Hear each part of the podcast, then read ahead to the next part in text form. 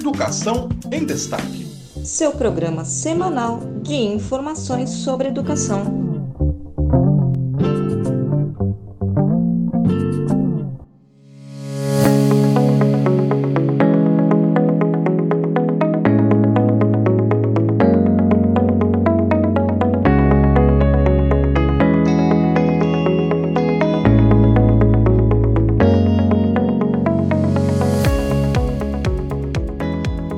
Olá, seja muito bem-vindo, seja muito bem-vinda. Eu sou o Francisco Domingos e este é o podcast Educação em Destaque, o seu programa semanal de informações sobre educação aqui direto de Brasília.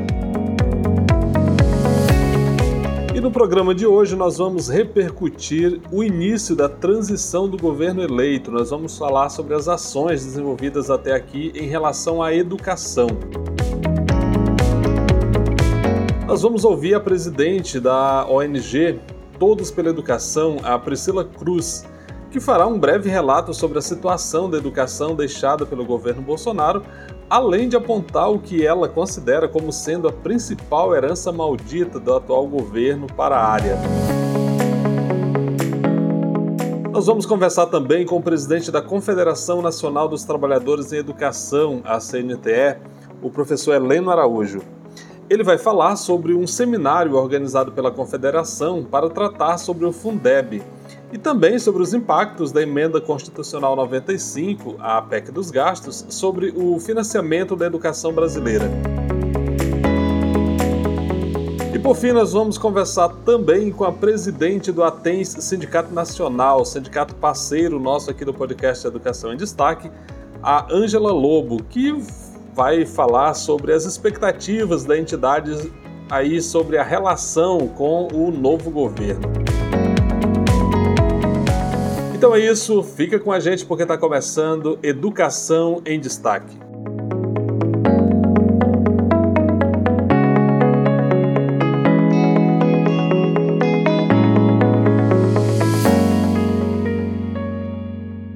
Na última terça-feira, dia 8, o ex-ministro da Educação, Fernando Haddad, organizou ali uma reunião que deu início ao processo de transição desse governo para o próximo na área da educação. Essa reunião foi bastante discutida, foi bastante comentada, exatamente porque ela, o grupo de pessoas ali reunidas não contempla, por exemplo, representantes ali dos trabalhadores da educação e também não contempla representante dos estudantes. Então a gente vai saber por que, que a, essa reunião foi organizada dessa forma. Bom, Fernando Haddad foi encarregado ali de coordenar os primeiros passos para a composição do governo de transição na educação. E aí ele convidou um grupo de pessoas ah, para essa atividade, dentre elas o Henrique Paim, que é um ex-ministro da Educação, ele era secretário executivo na gestão do Fernando Haddad, depois ele assumiu o ministério, ainda teve uma passagem ali no governo Dilma pela presidência do Fundo Nacional para o Desenvolvimento da Educação, FNDE, e atualmente o Henrique Paim é professor da Fundação Getúlio Vargas, no Rio de Janeiro. Então, Fernando Haddad chamou várias pessoas e, dentre elas, o Henrique Paim é o coordenador desse grupo de transição na área de educação. Ah, esse grupo, convidado por Fernando Haddad, tem ali em torno de 50 representantes de entre líderes empresariais, nomes ligados ao terceiro setor, consultores educacionais, parlamentares, integrantes de governo e pesquisadores. Esse grupo ah, vai colaborar para listar aí quais são as demandas que devem ser apresentadas ao futuro governo. Então, começou e começou com esse grupo, vou até listar aqui o nome das os nomes dos participantes desse primeiro grupo aí reunido no último dia 8, terça-feira. Nós temos aí o Alessio Trindade de Barros, pela FGV, Fundação Getúlio Vargas, Alexandre Snyder, que é ex-secretário municipal de Educação de São Paulo, a Ana Estela Haddad, que é professora da USP, a Ana Inoue, que é da Itaú Educação e Trabalho, Ana Paula Pereira, do Instituto Sonho Grande, Anita Gea Martinez Stefani, do Instituto Natura, a Ana Helena Altenfelder, do SEMPEC, o Binho Marques, que é ex-governador do Acre, Caetano Siqueira, que é do movimento Profissão Docente, Cida Bento, do CR, CERT, Cláudia Costin, da FGV, Cláudia Pereira Dutra, Kleber Pacheco, Cleusa Repulho, do SEMPEC, Daniel Cara, que é, da, é professor da USP e também a, é dirigente da Campanha Nacional pelo Direito à Educação, Denis Misnik, da Fundação Lema, o próprio Fernando Haddad, Gabriel Barreto Correia, do Todos pela Educação, o ex-deputado Gastão Vieira, que é do Maranhão, Getúlio Marques Pereira, do Rio Grande do Norte, da Secretaria de Educação do Rio Grande do Norte, Gregório Grisa, do Instituto Federal do Rio Grande do Sul, Haroldo Correia Rocha, do Movimento Profissão Docente, Jana Flávia Fernandes Nogueira, ex-assessora do MEC, João Bernardo de Azevedo Bringel, da Fundação Getúlio Vargas, João Marcelo Borges, também da Fundação Getúlio Vargas e do Instituto Unibanco, José Francisco Soares, ex-presidente do INEP, José Henrique Paim, da FGV, Lara Simielli, também da Fundação Getúlio Vargas, Leonardo Barchini, chefe de gabinete do prefeito de São Paulo, Luiz Fernando Massonetti, que é ex-assessor de Fernando Haddad, a Macaé Maria Evaristo dos Santos, que é vereadora e deputada estadual eleita pelo PT de Minas Gerais, Marcelo Bregagnoli, reitor do Instituto Federal do Sul de Minas, Marisa Abreu, consultora educacional, Natasha Costa, do Cidade Escola Aprendiz, Neca Setúbal, da Fundação TID Setúbal, Olavo Nogueira Filho, do Todos pela Educação, Paula Lousano, consultora da Universidade Diego Portales, Chile, Priscila Cruz, do Todos pela Educação, Ricardo Henrique, do Instituto Unibanco, Rodrigo Lupe, do Instituto Unibanco, Ronaldo Mota, da Universidade Federal de Santa Maria, ele é ex-secretário da CESU, ali do MEC, a Rosa Neide Sanches de Almeida, que é deputada federal pelo PT de Mato Grosso, Selma Rocha, que é do Setorial de Educação do Partido dos Trabalhadores, Tiago Tobias, que é um advogado ligado à FGV, do Comitê de Diversidade e Inclusão, o Vinícius Vul, ou Vinícius U, como chamam também, é secretário municipal de educação de Niterói, no Rio de Janeiro, e Eber Sutti, da Fundação Lema. Então, esses são os nomes convocados aí para a primeira reunião que aconteceu no, no último dia 8 em São Paulo, para discutir então a educação no contexto da transição. Quem ah, deu uma palavrinha sobre essa primeira reunião foi o professor da Universidade de São Paulo, Daniel Cara, que, como eu disse, também é dirigente da campanha nacional pelo direito à educação.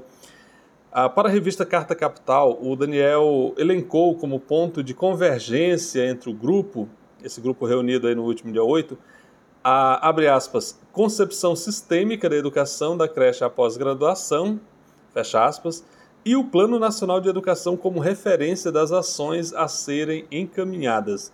O Daniel disse o seguinte, abre aspas, o Plano Nacional de Educação é o documento oficial do Estado brasileiro. Então, as reflexões é, têm que ter como ponto de partida o documento, fecha aspas.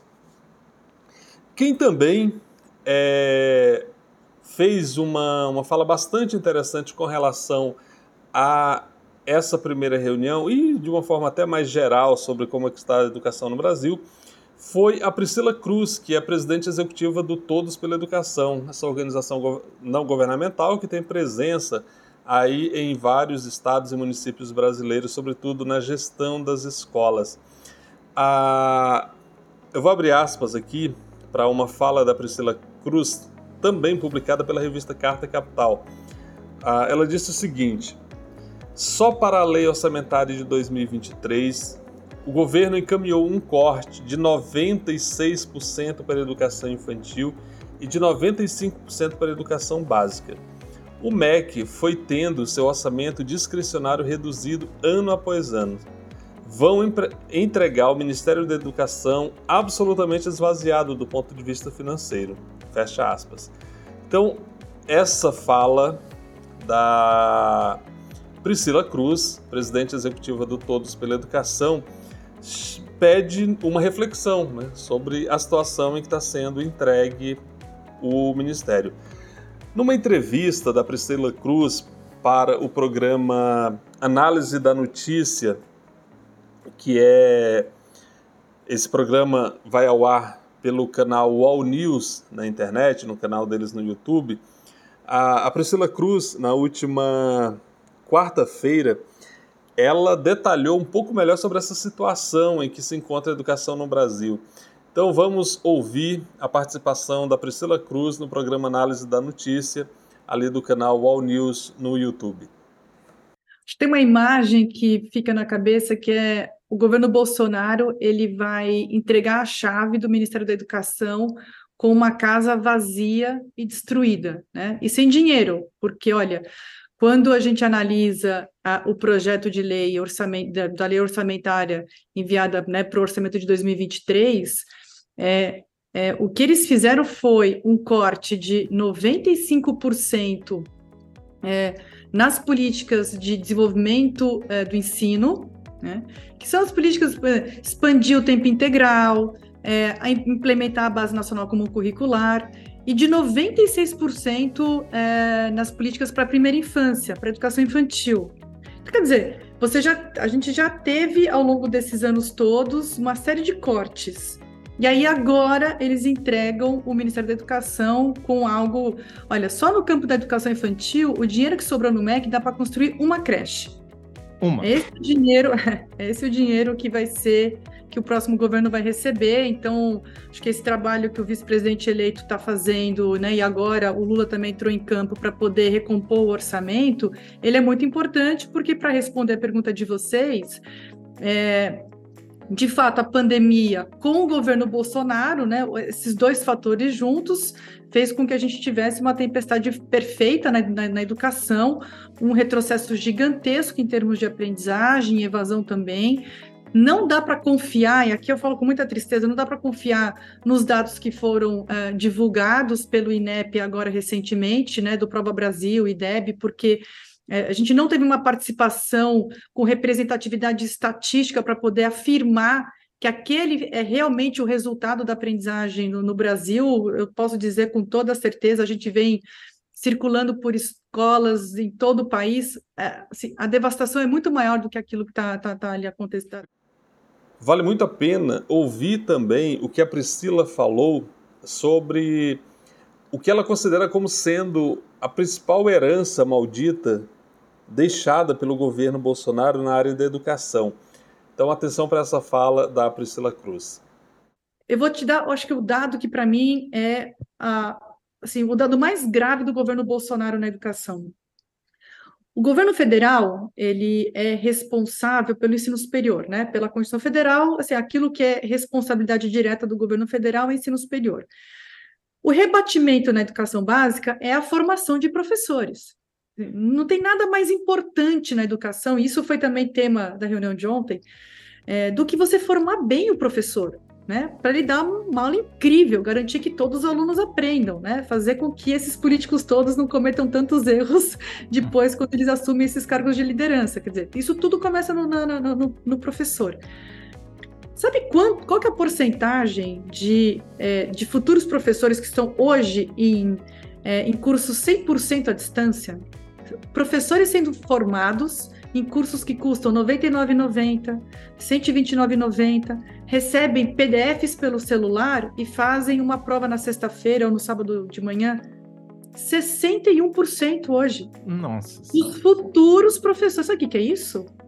Isso é dar para as universidades privadas uma fonte de receita que, inclui, além de, né, do, do lucro, é a pedagogia que está sustentando os cursos de, de, de, medicina, de engenharia, que são cursos mais caros. Eles ganham na pedagogia para poder sustentar outros cursos que são mais deficitários.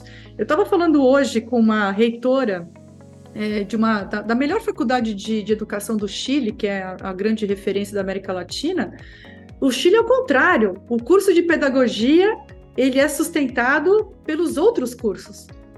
Porque um bom, uma boa formação de professores é em tempo integral, com estágio, né, com uma série de, de, de, de atividades que são muito mais caras. O Brasil, 61%, gente. Isso é uma bomba para a educação, porque esse professor formado dessa forma vai entrar na sala de aula e ele não, não é culpa dele, mas ele não sabe o que fazer para garantir que os alunos aprendam. Então é isso. Nós ouvimos a Priscila Cruz e repercutimos aqui um pouco sobre esse primeiro momento aí, a primeira reunião do grupo que discute educação. É importante deixar claro que esse grupo que se reuniu no dia 8, ele não esgota todo o, o leque de sujeitos, de atores e de entidades, enfim, que debatem educação no Brasil. Portanto, para as próximas reuniões, já se espera um grupo muito mais amplo, com a participação direta de representantes de estudantes, representante dos trabalhadores da educação, tanto dos professores quanto dos técnicos, e a gente vai ficar atento a tudo isso e vai trazer aqui para vocês, para que a gente acompanhe de perto esse processo de transição na área da educação desse para o próximo governo. E agora nós vamos conversar com o presidente da Confederação Nacional dos Trabalhadores em Educação, a CNTE, o professor Heleno Araújo. E por que, que a gente vai fazer essa conversa aqui com o Heleno? A gente vai destacar dois pontos dessa conversa. Primeiro, porque a CNTE organizou aqui em Brasília, tanto na quarta quanto na quinta-feira, é, um seminário para discutir o Fundeb, o Fundeb é a principal fonte aí de recursos para a educação brasileira e, e a Confederação Nacional dos Trabalhadores em Educação está discutindo mais a fundo essa, essa questão. E a gente fez essa conversa com o Heleno e a gente vai ouvir agora o que diz o presidente da CNTE sobre esse evento organizado pela Confederação para tratar sobre o Fundeb. Professor Heleno, muito obrigado pela sua participação aqui no podcast Educação em Destaque. Eu gostaria de começar a nossa conversa lhe perguntando sobre esse seminário organizado pela CNTE para tratar sobre o Fundeb. Eu gostaria que você comentasse aqui, falasse para os nossos ouvintes qual a importância deste seminário neste momento. Olá, Francisco. Olá a todos que nos escutam. É um prazer estar aqui mais uma vez no Educação em Destaque. E estamos, né, de fato, realizando, realizamos esse, essa oficina sobre o Fundeb no âmbito aqui da CNTE, junto com as nossas entidades filiadas, junto com os conselheiros do Fundeb das redes estaduais, das redes municipais, com o objetivo de conhecer, entender toda a, a dinâmica que envolve o Fundeb permanente. Fundeb ele exige um acompanhamento mais detalhado, que você tem recursos referente aos no mínimo 10% que foi o Fundeb 2007-2020. Você tem o repasse anual da União que vai aumentando a cada ano até 2026, onde no mínimo a União vai participar com 23% de repasse para estados e municípios. Desses valores, 5% deve ser dedicado à educação infantil, e 2,5% é tratado também pelo desempenho dos municípios. Então, isso exige um detalhamento no processo de controle social, de fiscalização da aplicação dos recursos do Fundeb permanente. Então, a oficina, além de trazer o resgate histórico do financiamento, a estrutura da legislação do Fundeb, também aponta os caminhos de onde, como chegar na fonte de recursos o que esses recursos podem, em, em que esses recursos podem ser aplicados, para que possamos ter um controle social efetivo do, da aplicação dos recursos públicos do Fundeb. É um trabalho de formação continuado aos conselheiros e conselheiras que deve ter continuidade. Foi uma oficina presencial nesse momento, mas vamos ter uma plataforma digital continuando o trabalho de formação das conselheiras e conselheiros do Fundeb. Heleno, nos últimos anos, aí, sobretudo nesses últimos seis anos, a, o financiamento da educação no Brasil esteve bastante prejudicado. Quando a gente pega agora os dados, por exemplo, do que estava previsto de recurso ali no orçamento para 2023, a gente percebe claramente que havia aí o objetivo de um desmonte na, na educação brasileira, agravar ainda mais o desmonte que vem sendo feito nos últimos anos. É, eu gostaria que você fizesse uma avaliação dessa, dessa tentativa ou desse esforço, melhor dizendo, dos últimos seis anos aí de governo para destruir a educação brasileira e em que medida esse esforço foi bem sucedido, na sua opinião? Com o golpe de 2016, eu acho que a, a pérola do golpe durante o governo do Michel Temer foi a aprovação da emenda constitucional número 95. Veja você que o Brasil é o único país no mundo onde colocou na sua Constituição Federal que durante 20 anos não haverá novos investimentos em políticas públicas, entre elas a educação. Essa emenda 95, ela suspende até 2036 aquela aplicação de 18% de impostos para a educação, porque ela coloca um limite de que o investimento terá como base apenas a inflação do ano anterior. Então, isso provoca ou provocou a cada ano uma redução no orçamento da educação, a partir já de 2017. Todos os estudos da época, quando esta PEC estava tramitando no Congresso Nacional, apontava que se ela fosse aprovada, quando chegarmos em 2036, o orçamento previsto para a educação será menor do que o orçamento de 2015. Veja a loucura né, que é esta emenda 95. E de 2017 para cá, nós tivemos exatamente isso: a redução do, do, do orçamento da educação ano a ano, e que foi piorada com a eleição do governo Bolsonaro em 2018 que aí você teve um governo que não tem nenhuma intenção de investir na educação, que quer privatizar todos os serviços públicos, entre eles a educação, e casou corretamente. Tanto é que na campanha de Bolsonaro ele já afirmava: eu vou manter né, a, a emenda do teto dos gastos, a emenda 95. Eu vou aplicar essa emenda. E foi isso que aconteceu durante esses últimos anos. A aplicação do teto do gasto reduzindo o orçamento da educação, sufocando os institutos federais e universidades públicas, retirando do orçamento os recursos destinados a essas universidades, deixando a situação terrível para a educação brasileira, desde a creche até a pós-graduação. Quebra de bolsas de estudantes que deixaram de ter direito a bolsas de estudos, queda dos programas, acabou os programas de formação para os profissionais da educação, você tem um processo né, de, de veto que o presidente fez no reajuste da, da, alimentação escolar dos alunos da educação básica. Então, são medidas terríveis que destroem por completo aquilo que é, é, estava previsto na legislação para a educação brasileira. Então, um período muito difícil, muito complicado para o povo brasileiro, para a educação pública em nosso país.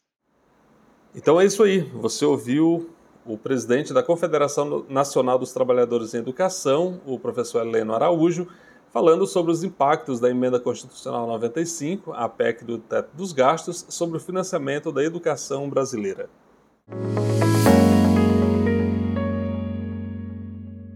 E agora nós vamos conversar com a presidente do Atens Sindicato Nacional, a Ângela Lobo. A Ângela vai falar sobre as expectativas da entidade, né, as expectativas do Atens para a relação com o novo governo. A gente lembra que nos últimos quatro anos da, da gestão Bolsonaro, praticamente não houve uh, da parte do governo ali qualquer condução mais é, responsável, digamos assim, das demandas apresentadas pelas entidades sindicais. Elas até foram, em alguma medida, algumas dessas entidades, recebidas por representantes do governo ah, que apresentavam ali suas propostas, suas pautas, suas demandas, mas isso não tinha consequência. Então vamos ouvir agora a presidente do Atens Sindicato Nacional, Ângela Lobo. Eu lembro que o Atens Sindicato Nacional é um parceiro nosso aqui do podcast Educação em Destaque, então a Ângela vai nos falar, ela vai explicar para você que está ouvindo aqui o nosso programa quais são as expectativas da entidade com relação a a esse novo momento, a esse novo governo, com o que ela espera que aconteça aí a partir de janeiro de 2023. Ângela, No governo Bolsonaro, não foi comum as entidades sindicais dos trabalhadores serem recebidas para discutir os problemas de cada categoria. Qual a sua expectativa sobre a relação do seu sindicato com o novo governo? A bem da verdade, o governo eh, Bolsonaro nos recebeu como sindicato duas vezes, em reuniões, uma virtual e uma presencial aonde cumpriu tabela, né? Aonde não foi uma discussão construtiva a ponto de se elaborar uma proposta e que isso depois se efetivasse. Não, só para fazer bonito, né? Para anunciar que estava conversando com os trabalhadores, como fez com outros sindicatos também. E isso nunca levou a efeito qualquer tipo de demanda da categoria. Né? Então, é, não existiu, na verdade, esta esta tendência ou esta de, definição, né, essa determinação do governo, essa vontade política do governo de escutar os trabalhadores. Isso, isso é claro, é óbvio, notório que não houve durante esse tempo, né, que já desde 2016 é muito tempo, sem qualquer tratativa de reposição salarial, de reposição da inflação. Estamos com a categoria cinco anos sem reajuste, né? então é, é disso que se trata, né? De uma forma de governo que não respeita o servidor público, não respeita as categorias. É, o que nós esperamos, né, que daqui para frente se restabeleça o que foi construído nos anos do governo Lula e Dilma, principalmente com as universidades. O investimento na área de educação superior no governo Lula foi impressionante.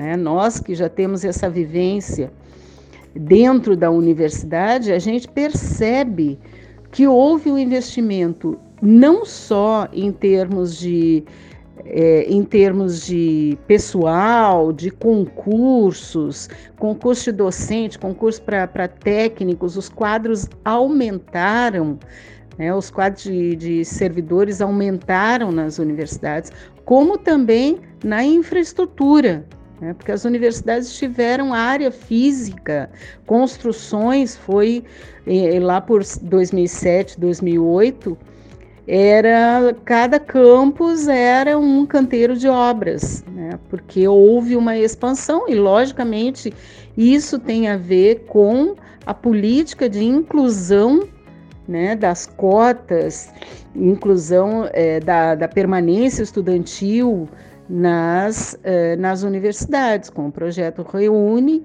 e depois com o SISU também. Então, é, isso demonstra que existe um interesse no governo, né, deste tipo de governo, um governo que é voltado para o social, é um governo que busca atender as demandas da sociedade, mas pensando no desenvolvimento do país. Como pensar numa nação que não tem pesquisa, não tem produção de conhecimento, não tem universidade autônoma. É isso, é isso que a gente acredita e espera que aconteça daqui para frente, que se restabeleça todo esse diálogo para que as universidades sejam fortalecidas, sejam reconstruídas, recuperadas e, e daí possam cumprir a sua missão, a sua função social. Então é isso, você ouviu aí Ângela Lobo, que nos explicou sobre as expectativas da entidade do Atens Sindicato Nacional para a relação com o governo que toma posse ali no dia 1 de janeiro de 2023.